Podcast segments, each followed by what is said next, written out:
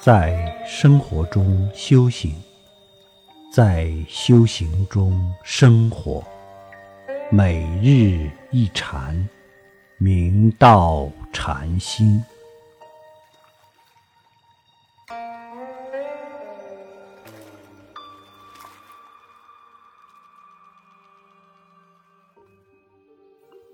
我们在修行中，都会通过设定短期目标，给自己信心和奔头。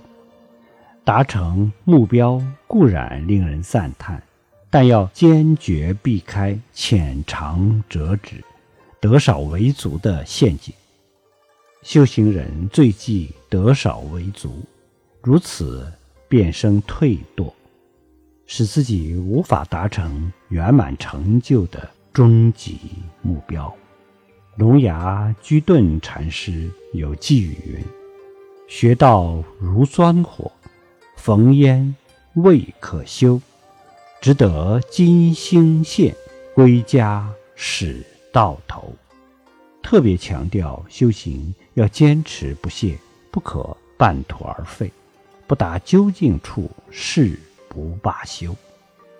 参禅悟道。就像钻木取火一样，耗费了大量时间，好不容易冒出烟来，此时切忌停止，因为我们要的是火，不是烟。我们的目标是自在解脱，而不是一时的感应快乐。一定要持续不断的用功，一直到火花出现，火苗燃烧起来。这样才归家稳坐，功德圆满。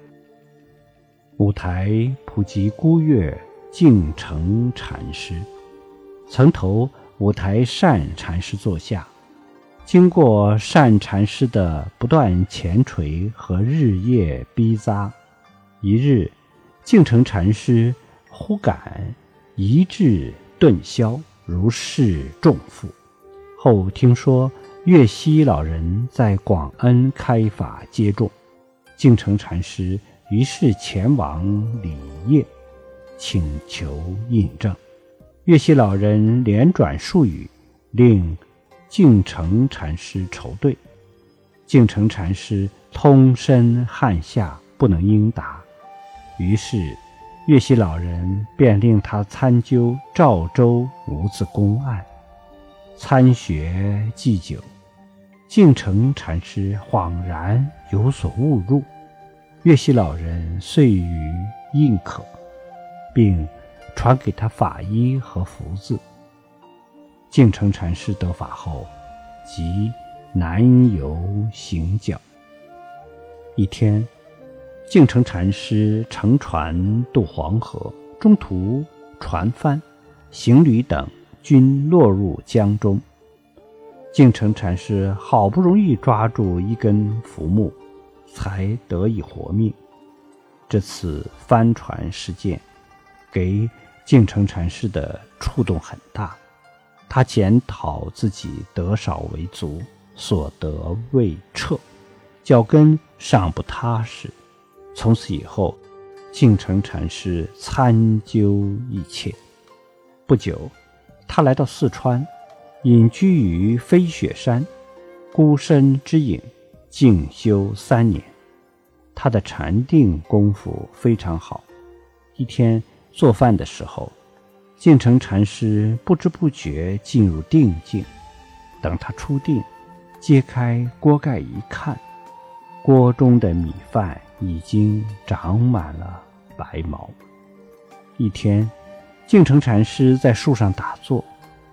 就在他刚进入战寂状态的时候，忽然听到附近村庄爆竹的声音，终于豁然心空。从此以后，他一切事中动然明妙。不久，净成禅师便前往参礼浮云谷禅师，请求印证。云谷禅师。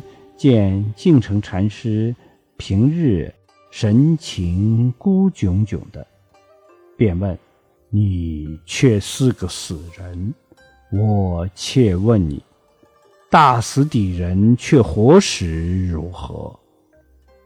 净诚禅师道：“眉毛眼上横，鼻孔大头垂。”云谷禅师又问：“如何使无自意？”